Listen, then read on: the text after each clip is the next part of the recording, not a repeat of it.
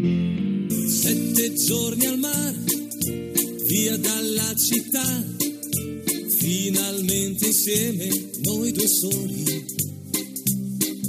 Sveglia accanto a te, poi dopo il caffè, passeggiate mano nella mano. Esta no es una semana cualquiera, con Luis Antequera y Mariate Aragonés.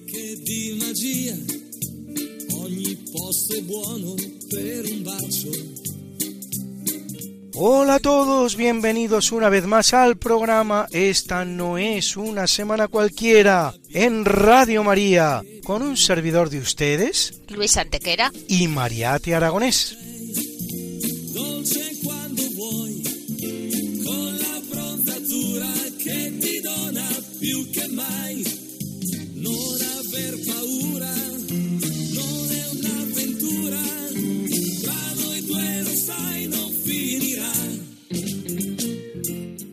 Luis, ¿qué semana nos ocupa hoy?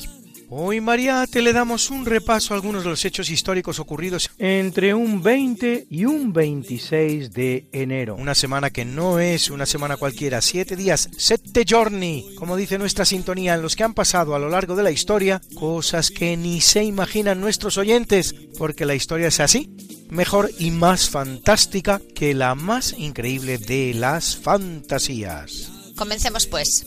Pues allá vamos.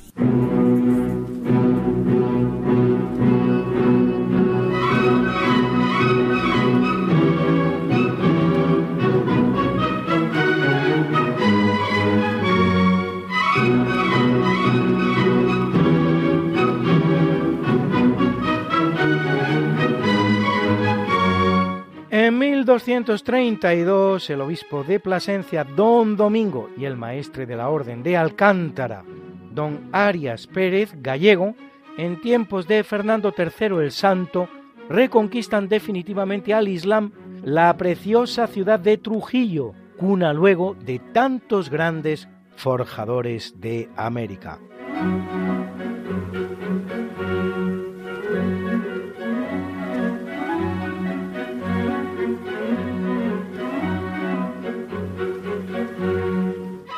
Es, Luis, una larguísima nómina que incluye a los hermanos Pizarro, Hernando, Juan y Gonzalo, y por encima de todos ellos, Francisco, conquistador del Perú, vencedor de Cajamarca, la mayor gesta militar de la historia, y fundador de Lima, así como a Francisco y Gonzalo de las Casas, conquistadores de México, a Francisco de Orellana, descubridor del Amazonas, a Ñuflo de Chávez, fundador de Santa Cruz de la Sierra, en Bolivia, a Diego García de Paredes, fundador del Trujillo venezolano, al cronista Fray Gaspar de Carvajal o a Fray Jerónimo de Loaiza, primer arzobispo de Lima, entre otros.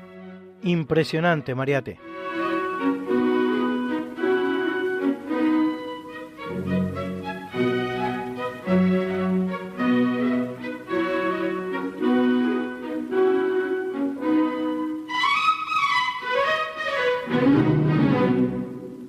En el capítulo siempre fecundo de la conquista, colonización y evangelización de América por los españoles que va a permitir a los indígenas americanos el tránsito del neolítico al renacimiento en apenas dos generaciones, un tránsito que a los europeos había costado 7.000 enteros años, en 1486 se presenta en Córdoba ante los reyes católicos un desconocido de incierto origen, por nombre Cristóbal Colón, que viene de exponer ante la corte de Portugal, donde no ha tenido éxito, su proyecto de un periplo hacia Occidente con la finalidad de llegar a las costas de Asia.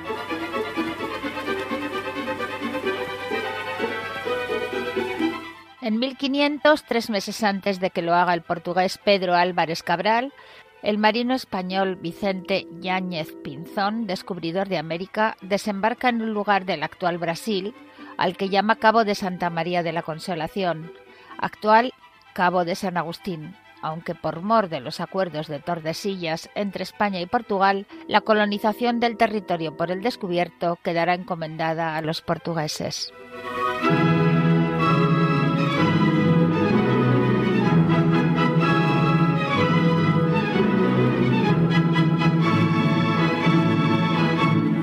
En 1565 el español Miguel López de Legazpi toma posesión de la isla de Guam, que se mantendrá unida a España hasta 1898, más de tres siglos. Había sido descubierta en 1521 por Fernando de Magallanes durante el periplo en el que encuentra la entrada al Pacífico por mar desde el Atlántico haciendo posible todos ellos y muchos más tres siglos de pax hispana sin precedentes en la historia americana, la cual, una vez que España abandone el escenario, conocerá más de dos centenares de conflictos, tanto civiles como entre vecinos.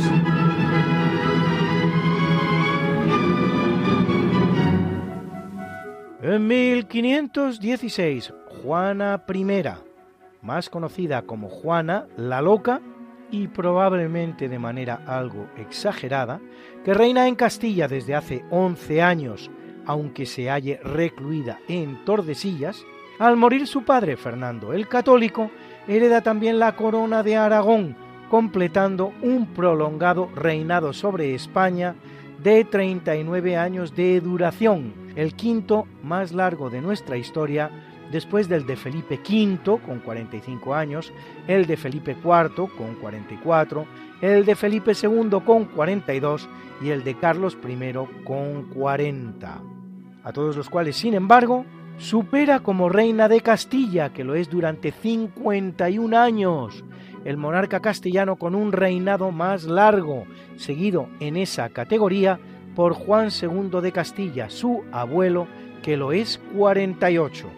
Y otra cosa, cabe preguntarse si Juana debió ser llamada, como lo es, Juana I, o más bien Juana III, si se hubiera considerado su nombre el mismo que el de los dos Juanes castellanos que la precedieron en tal trono.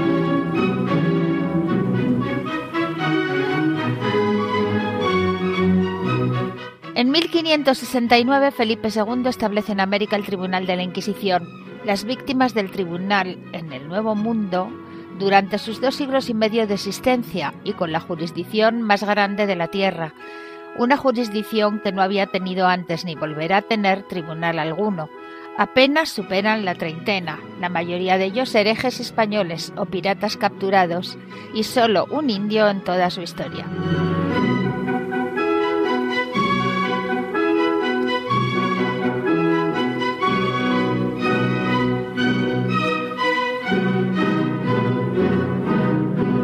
En 1788, el capitán británico Arthur Phillip desembarca en Australia a 1.030 inmigrantes, de los cuales 736 presidiarios, con los que funda la ciudad de Sydney. No será el único cargamento de convictos, pues vendrán bastantes más.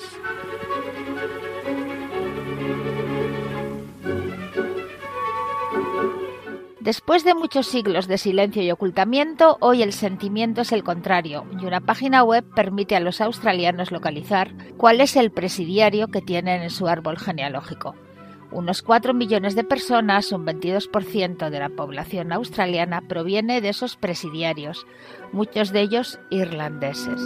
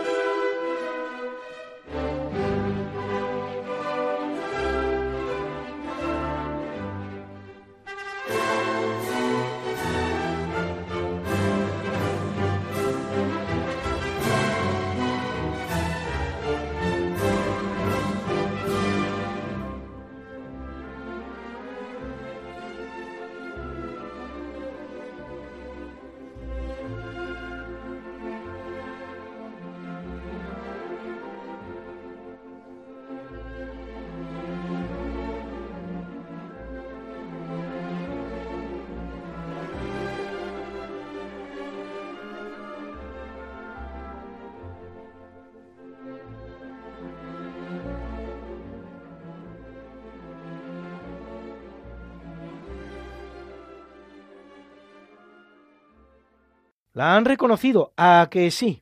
Muy probablemente sonó en su propia boda, si está usted casado. Pues bien, en 1858, en la de Federico III, luego Kaiser de Alemania, durante apenas 99 días, y la princesa Victoria de Inglaterra, sonó también, siendo a partir de ese momento que se convierte en la pieza por excelencia de toda ceremonia matrimonial que se precie. La Hochzeitsmarsch o Marcha Nupcial en Do mayor de Felix Mendelssohn, parte de la obra Ein Sommernachtstraum, el sueño de una noche de verano en español, que viene formando parte de nuestra banda sonora en este primer tercio del programa.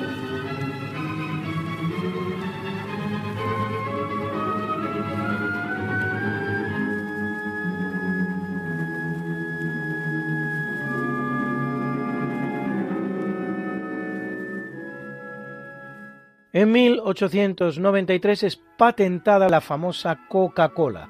Siete años antes, la Coca-Cola había sido formulada por el farmacéutico John Pemberton como un jarabe para problemas estomacales. Será su contable, Frank Mason Robinson, el que introduzca la marca e idee el logotipo. La fórmula de la Coca-Cola se basaba en dos ingredientes principales, extracto de hoja de coca y nuez de cola, que de hecho dan nombre al producto, y un ingrediente supuestamente secreto llamado Merchandise 100X, aunque tampoco parece tan claro ya que sea un secreto. Y de hecho, la firma lo ha cambiado alguna vez a lo largo de su ya dilatada historia. 128 años de existencia.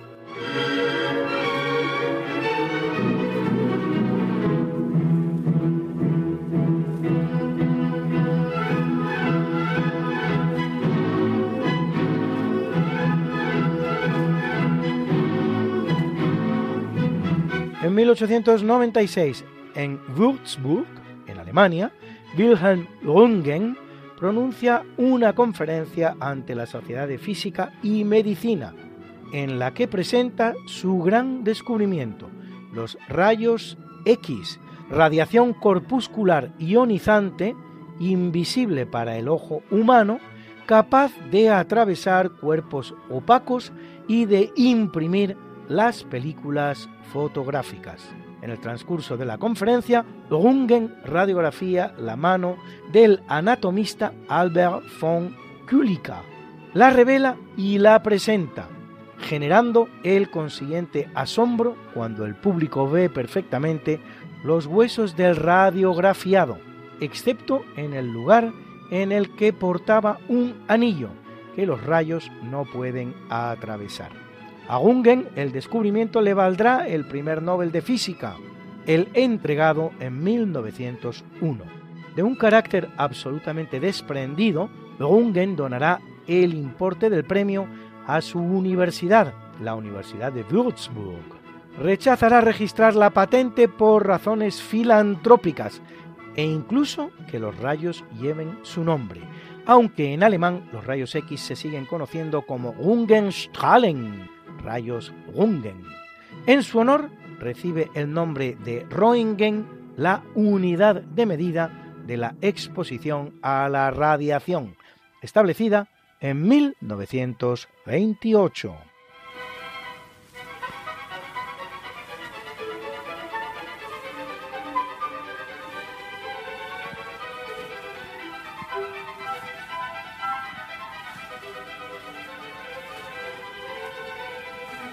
En 1926 de la Rábida despega el hidroavión Plus Ultra, pilotado por el comandante Ramón Franco, el capitán Julio Ruiz de Alda, el teniente de navío Juan Manuel Durán y el mecánico Pablo Rada, con destino a Buenos Aires. Tras recorrer 10.270 kilómetros haciendo escala en las Palmas de Gran Canaria, Cabo Verde, la isla de Fernando de Noroña, Pernambuco, ya en Brasil, momento en que se culmina la hazaña de cruzar el Atlántico, Río de Janeiro y Montevideo, finalizan su periplo en Buenos Aires, a donde llegan 19 días después de su salida, el 10 de febrero.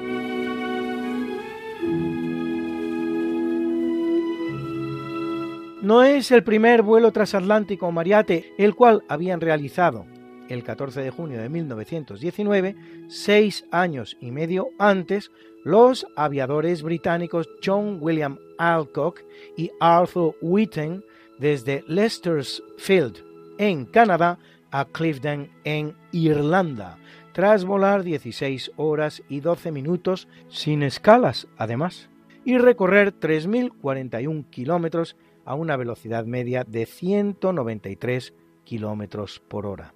El más mediático de todos estos vuelos, sin embargo, será el que realice el estadounidense Charles Lindbergh el 20 de mayo de 1927, que hará sin escalas y en solitario en 33 horas y 32 minutos, uniendo las ciudades de Nueva York y París. La primera travesía aérea del Atlántico Sur la culminan el 17 de junio de 1922 los portugueses Carlos Viegas Gago Coutinho y Artur de Sacadura Freire Cabral en un viaje que unió Lisboa y Río de Janeiro y recorrió 8.383 kilómetros en 79 días.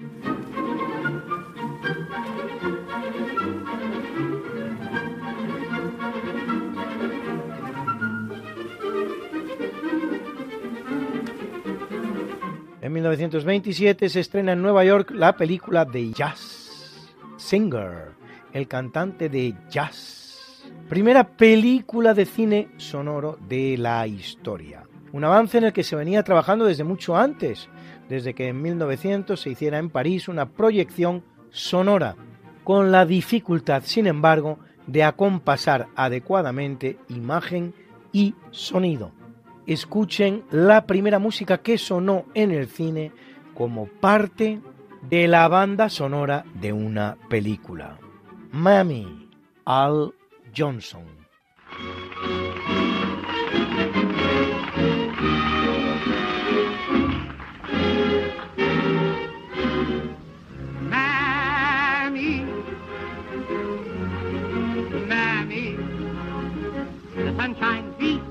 The sun shines wet, but I know where the sun shines best.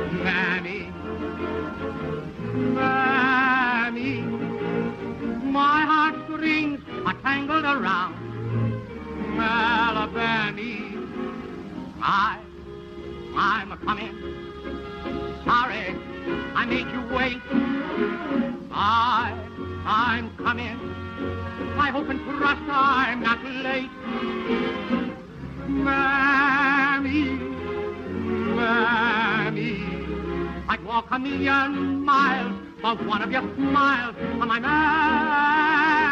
ah, Mammy, my little Mammy. The sunshine beats, the sunshine west, but I know where the sunshine sets. It's on my mammy I'm talking about. Nobody else's. My little mammy. My heartstrings are tangled around Alabama. Mammy, I'm coming. I hope I didn't make you wait. Mammy, I'm coming. Oh, God, I hope I'm not late. Mammy, don't you know me? It's a little baby. I'd walk a million miles for one of your smiles. For my man,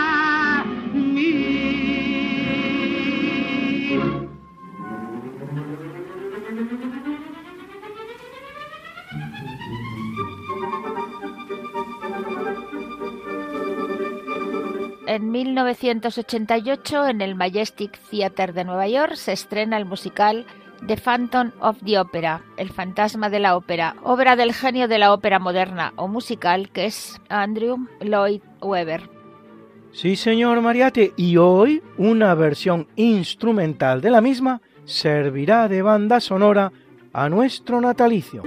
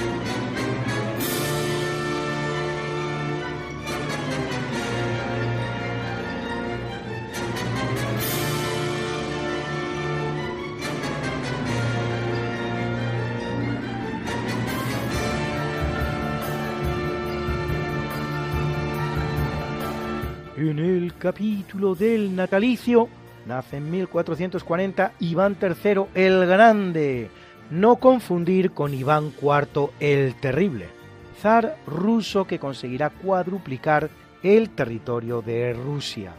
Un nombre, por cierto, Iván, que es el mismo que Juan, sustituyendo las letras J y U, que no existen en latín, por I latina y V.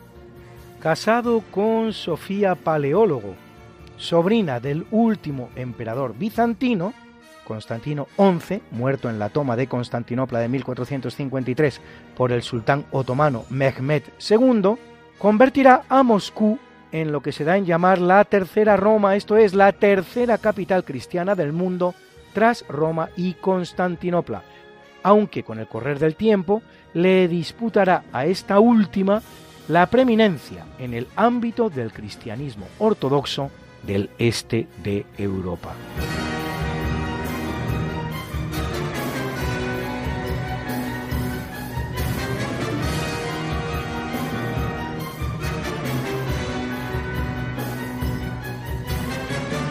En 1540 nace Edmund Campion, uno de los llamados 40 mártires de Inglaterra y Gales, que después de huir de Inglaterra durante la persecución de Enrique VIII el Luxoricida, personaje que llegó a pesar más de 150 kilos, volverá a la isla con la misión de conseguir su retorno al catolicismo.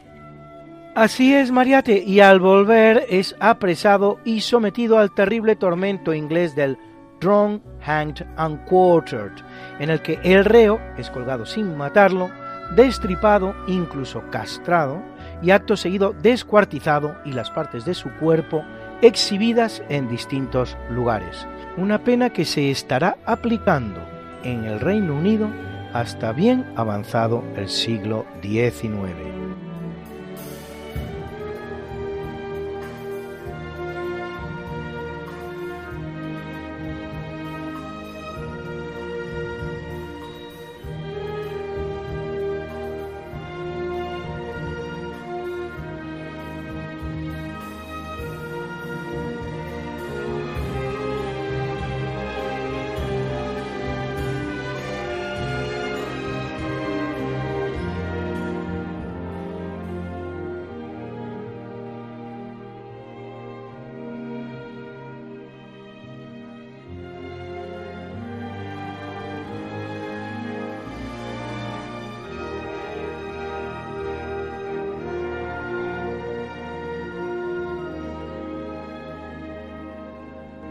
En 1705 uno de los grandes cantantes de la historia, el castrato, o en español clásico capón, Carlo Broschi, más conocido como Farinelli, al que la magnífica película italo-francesa de Gerard Corbiot imaginaba cantando así el Lascia Kio Pianga de Händel.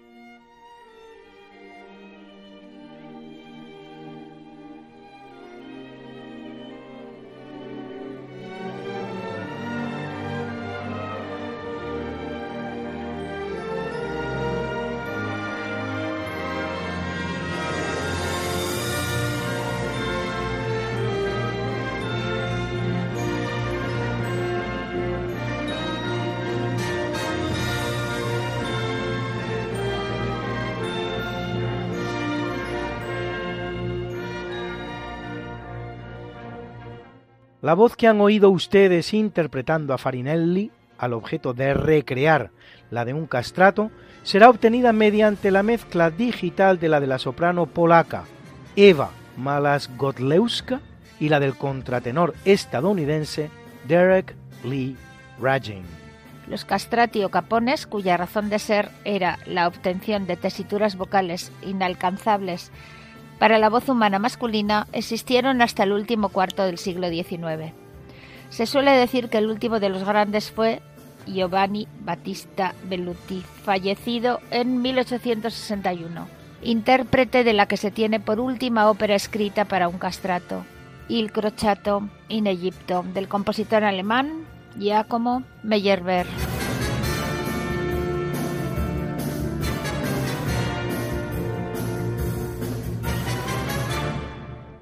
Nace en 1854 Julio Cervera Baviera, ingeniero y militar español que merece ser considerado como uno de los inventores de la radio. El propietario de la patente de la radio, por haber sido él el que la registrara, no es otro que, como es bien sabido, Guillermo Marconi, pero la realidad es que 11 años antes que él ya la había inventado y utilizado el español Cervera. Cierto es que el italiano inventa antes que Cervera la telegrafía sin hilos, pero para transmitir señales, no sonido. En 1902, Cervera transmite sin hilos la voz humana y no señales entre Javea e Ibiza, a 85 kilómetros de distancia. Para no dejarnos nada en el tintero, también es cierto que 15 años antes que Marconi y cuatro, por lo tanto, que Julio Cervera, el serbio Nikola Tesla, con nacionalidad tanto austríaca como estadounidense, ya había realizado demostraciones y publicaciones relacionadas con la radio. Cuando Marconi registra su patente, Tesla lo lleva a los tribunales, ganando el litigio ante el Tribunal Supremo de los Estados Unidos, lo que le reconocería como el auténtico inventor de la radio. Una radio, pues, en la que también hay un español entre sus pioneros, entre sus inventores, como en tantos otros inventos con sello español, y no solo, como acostumbra a decirse, la fregona o el chupachups, sino también el mando a distancia, el helicóptero, el destructor, la jeringuilla de plástico, la anestesia epidural, el paracetamol, el ibuprofeno, el teleférico, la calculadora, el traje de astronauta, el tren articulado, el cigarrillo, el futbolín, el laringoscopio y tantos y tantos otros. Amén de sus aportaciones a la radio, Luis, en 1903 Cervera crea la internacional institución Electrotécnica de Valencia, una de las primeras experiencias de educación a distancia del mundo, que desde 1908 ofrece cursos en disco y además diseña el antiguo tranvía de Tenerife.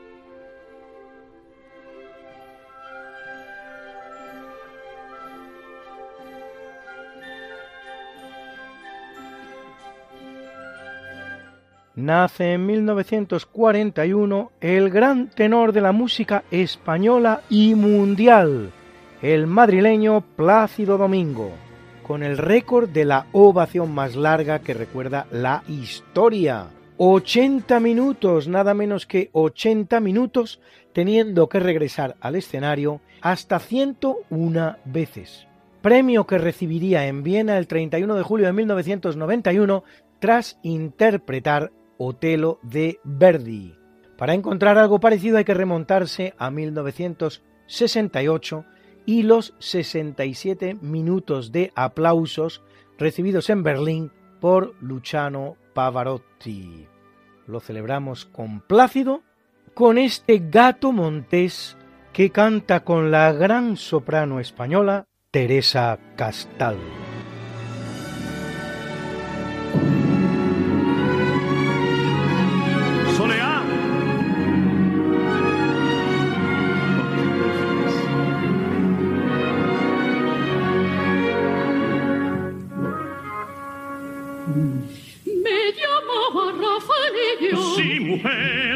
Que me hagan la corbata, que yo no me la sé hacer. Oso que pidió pañotronera, y pues a veces quién te la hace cuando está fuera. no falta un arma caritativa. Vaya por Dios, pues esa ermita voy a sellar.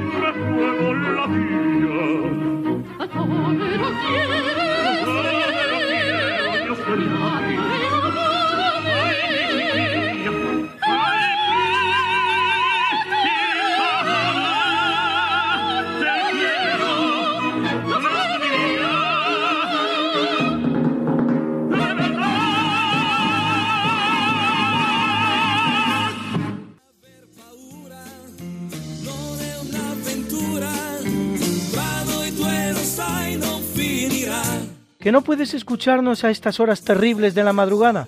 ¿Que quieres volvernos a escuchar porque no puedes esperar hasta la próxima semana? ¿Que te perdiste un programa y no te lo perdonas? ¿Que quieres mandarle el programa a un amigo tuyo al que sabes que le va a gustar? No te preocupes, todo tiene solución. ¿Conoces nuestro podcast?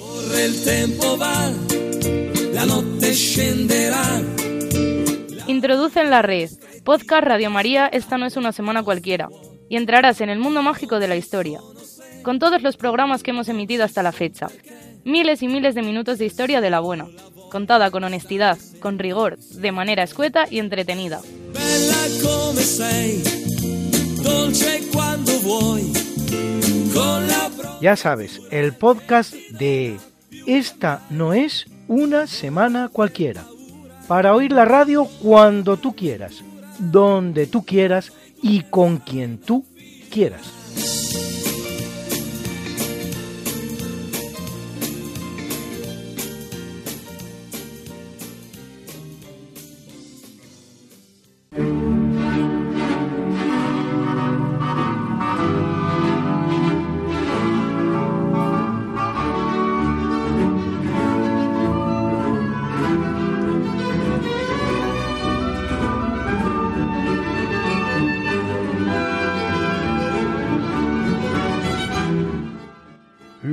Capítulo del obituario mueren en 259 el obispo fructuoso de Tarragona y los diáconos Eulogio y Augurio, quemados vivos en el anfiteatro de Tarraco durante la persecución de los emperadores romanos Valeriano y Galerio, posiblemente los primeros mártires en la historia del cristianismo en España.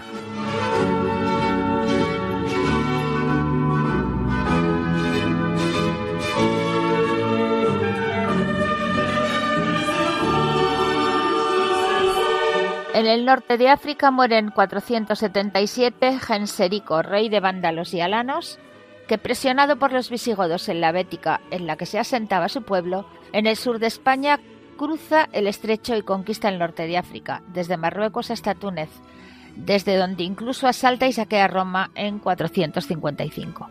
El gran gesto del Papa León Magno, que sale inerme al paso del invasor, impedirá que la ciudad eterna sea incendiada y las basílicas de San Pedro, San Pablo y San Juan, en las que se refugia parte de la población, preservadas.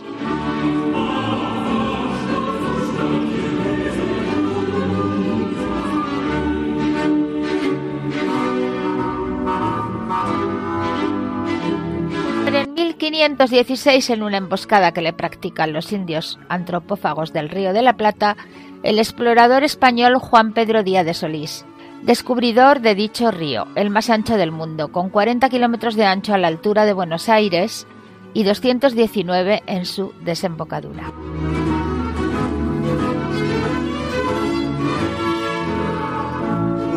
Tan ancho que cuando Díaz de Solís, su descubridor en 1516, se lo encuentra en la expedición en la que busca el paso del Atlántico al Pacífico, llegará a pensar que el Río de la Plata constituye precisamente ese paso, aun a pesar de la baja salinidad de sus aguas, que le lleva a denominarlo el Mar Dulce.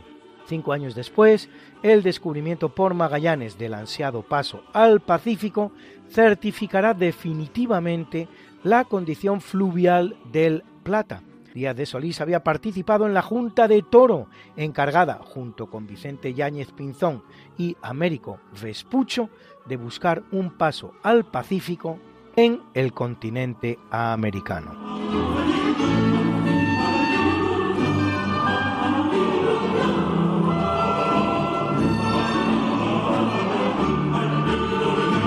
Muere en 1823 Edward Jenner, médico inglés descubridor de la vacuna contra la viruela, al constatar en 1796 que el suero linfático de las vacas infectadas de la enfermedad, al que llama por ello vacuna, sirve para inmunizar a los seres humanos.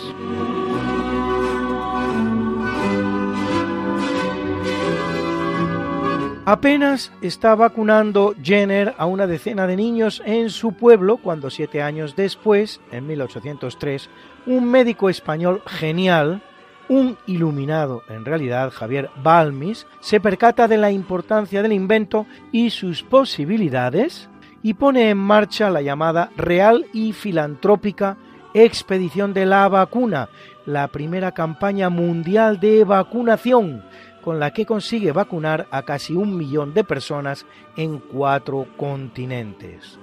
Sin Balmis, no es de descartar que el invento de la vacuna hubiera caído en el olvido y no hubiera abierto esa vía inmensa que ha abierto en el campo de la medicina. Dos años después, en 1805, es Napoleón el que hacía vacunar a sus soldados. Un Napoleón Luis que será, fíjate lo que son las cosas, uno de los grandes beneficiarios de la campaña de Balmis, pues uno de los sitios en los que éste recala para administrar masivamente la vacuna será precisamente la isla de Santa Elena, a la que el general Corso sería exiliado, y en la que terminará muriendo, aunque ciertamente no de viruela.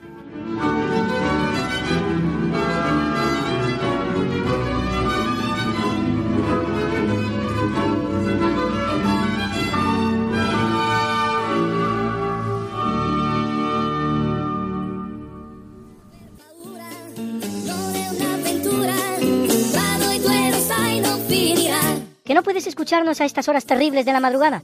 ¿Que quieres volvernos a escuchar porque no puedes esperar hasta la próxima semana? ¿Que te perdiste un programa y no te lo perdonas? ¿Que quieres mandarle el programa a un amigo tuyo al que sabes que le va a gustar? No te preocupes, todo tiene solución. ¿Conoces nuestro podcast? Introduce en la red. Podcast Radio María, esta no es una semana cualquiera. Y entrarás en el mundo mágico de la historia. Con todos los programas que hemos emitido hasta la fecha. Miles y miles de minutos de historia de la buena. Contada con honestidad, con rigor, de manera escueta y entretenida.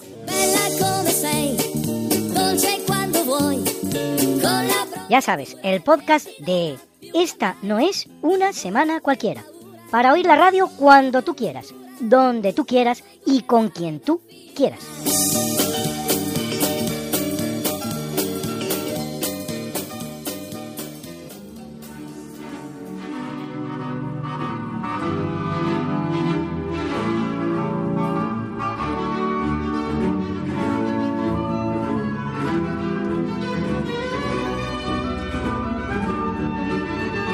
Muere en 1958 Ataulfo Argenta, músico español considerado uno de los mejores directores de orquesta de su época. Gran divulgador de la música clásica a través de los micrófonos de Radio Nacional de España, cuya orquesta crea él.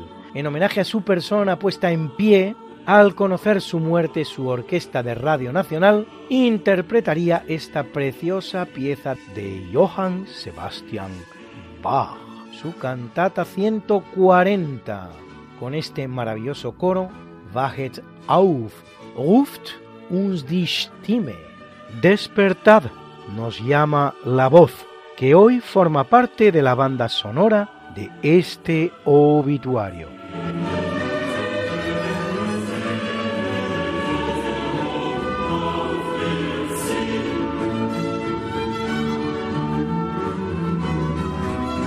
Muere en 1993 la británica nacida en una aristocrática familia en Bélgica, Audrey Kathleen Ruston, más conocida como Audrey Hepburn, ganadora del Oscar 1954 a la mejor actriz por la película Vacaciones en Roma. Y del Tony del mismo año a la mejor actriz teatral por su papel en la obra Ondina. Actriz seductora y elegante donde las haya, verdadera dama de los escenarios y de las pantallas y por si todo ello fuera poco, cantaba así de bien.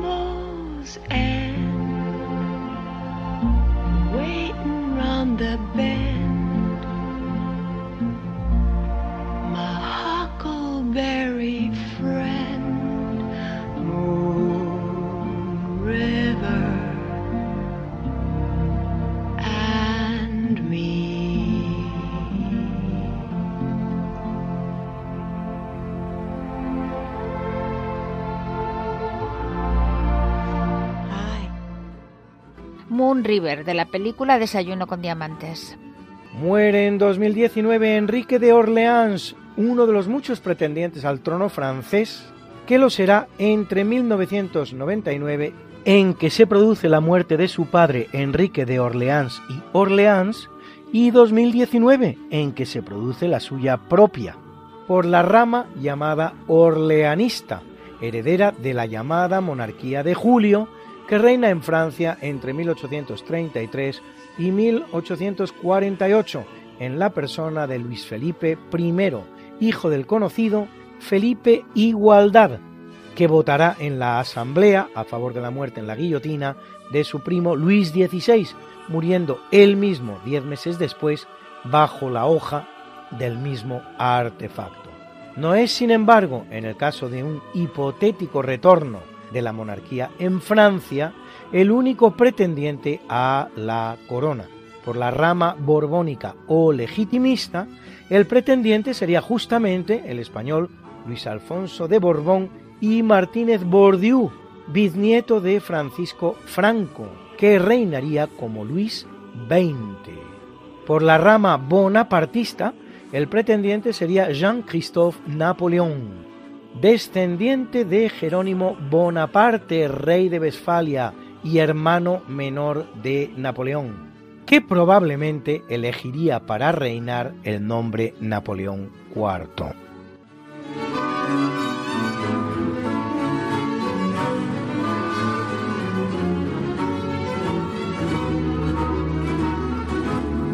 Y hoy, en el ratito que siempre nos dedica sin fallarnos nunca, cada semana, Alberto Hernández nos habla de los comienzos de la ciencia anatómica en el Nuevo Mundo, naturalmente de la mano de los científicos españoles. Año 1533. La isla La Española. Nacen dos hermanas gemelas, Juana y Melchora Ballesteros. Están unidas por el ombligo. A los ocho días mueren, pero la iglesia, para saber algo más de este tema, ordena al médico Juan Camacho que le haga una autopsia. Y este se le hace revelando que tiene dos corazones, con lo cual son dos personas distintas. Puesto que en aquella época se pensaba que el corazón era sinónimo del alma. Ese mismo año también Cristóbal Méndez quita un cálculo vesical.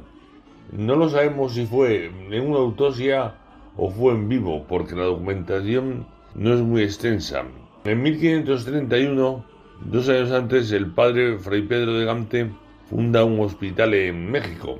El hospital se llamará San Josep de los Naturales y es para tratar pues, pues, las enfermedades propias de los indios, que como tienen una naturaleza no acostumbrada a las enfermedades europeas, pues enfermaban más.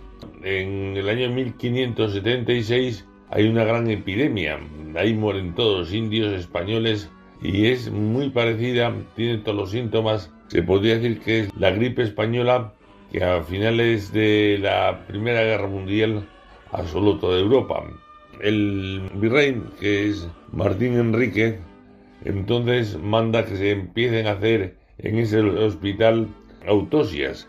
Él lo llama anatomías, que por cierto es el término griego antiguo cortar para arriba.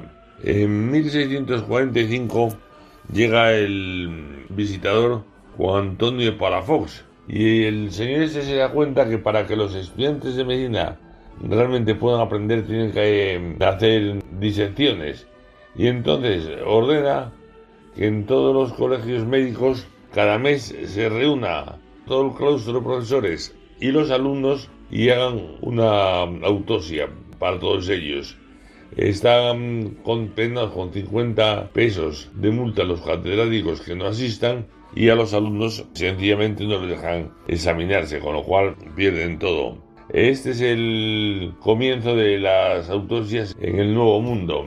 Antiguamente ellos momificaban sus cadáveres, algunos se han dado casos, pero lo hacían con unas herramientas tan primitivas, tan primitivas, que no, no servían para la nueva ciencia.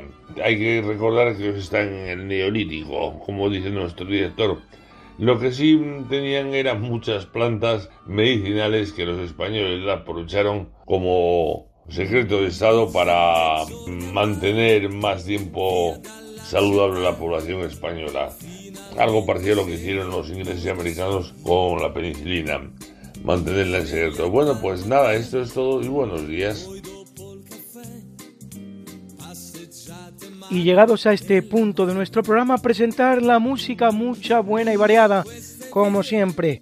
Hoy en el tercio de los eventos, Ein Sommer Traum, el sueño de una noche de verano de Félix Mendelssohn, interpretado por la Orquesta Sinfónica de la Bella Música, dirigida por Patricia Puchulu, En el tercio del natalicio, The Phantom of the Opera, el fantasma de la ópera, de Andrew Lloyd Webber, que ha interpretado para nosotros en una versión instrumental la orquesta Gauss que dirigía Fernando Briones. Y en el obituario hemos escuchado la cantata 140 de Johann Sebastian Bach. Concretamente el coro Wahet auf ruft uns die Stimme, interpretado por el Arnold Schönberg Chor y el Concentus Musicus Wien que dirigía Nikolaus Arnoncourt. Hemos escuchado también la Hochzeitsmarsch o Marcha Nupcial de la obra El sueño de una noche de verano de Felix Mendelssohn, que interpretaba la Berlina Philharmonica Zeitsmarsch o Marcha Nupcial de la obra El sueño de una noche de verano de Felix Mendelssohn, interpretado por la Berlina Philharmónica que dirigía Claudio Abbado. Y esa bonita canción, la primera que se escuchó en una banda sonora cinematográfica llamada Mami, de Walter Donaldson, interpretada por Al Jolson.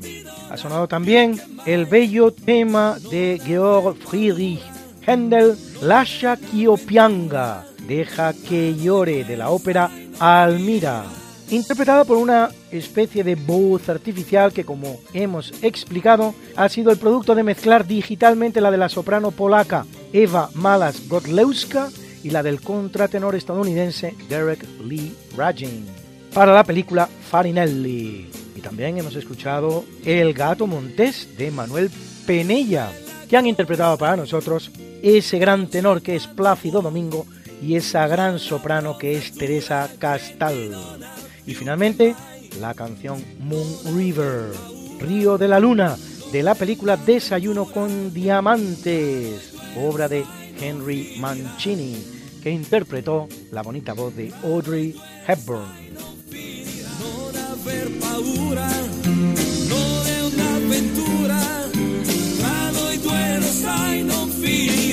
Esta no es una semana cualquiera, a que teníamos razón. La historia, ¿cómo es? Y no como nos gustaría que fuera. Hasta el próximo programa. Se despiden de ti, Mariate Aragonés y Luis Antequera. Pero yo te veo muy pronto en el programa de Javier Ángel Ramírez, Diálogos con la Ciencia, el jueves a las 12 de la noche, o lo que es lo mismo, el viernes a las 0 horas, con nuevos episodios de nuestra apasionante historia. No te lo pierdas. Les hemos ofrecido en Radio María Esta no es una semana cualquiera, con Luis Antequera y María Te Aragonés.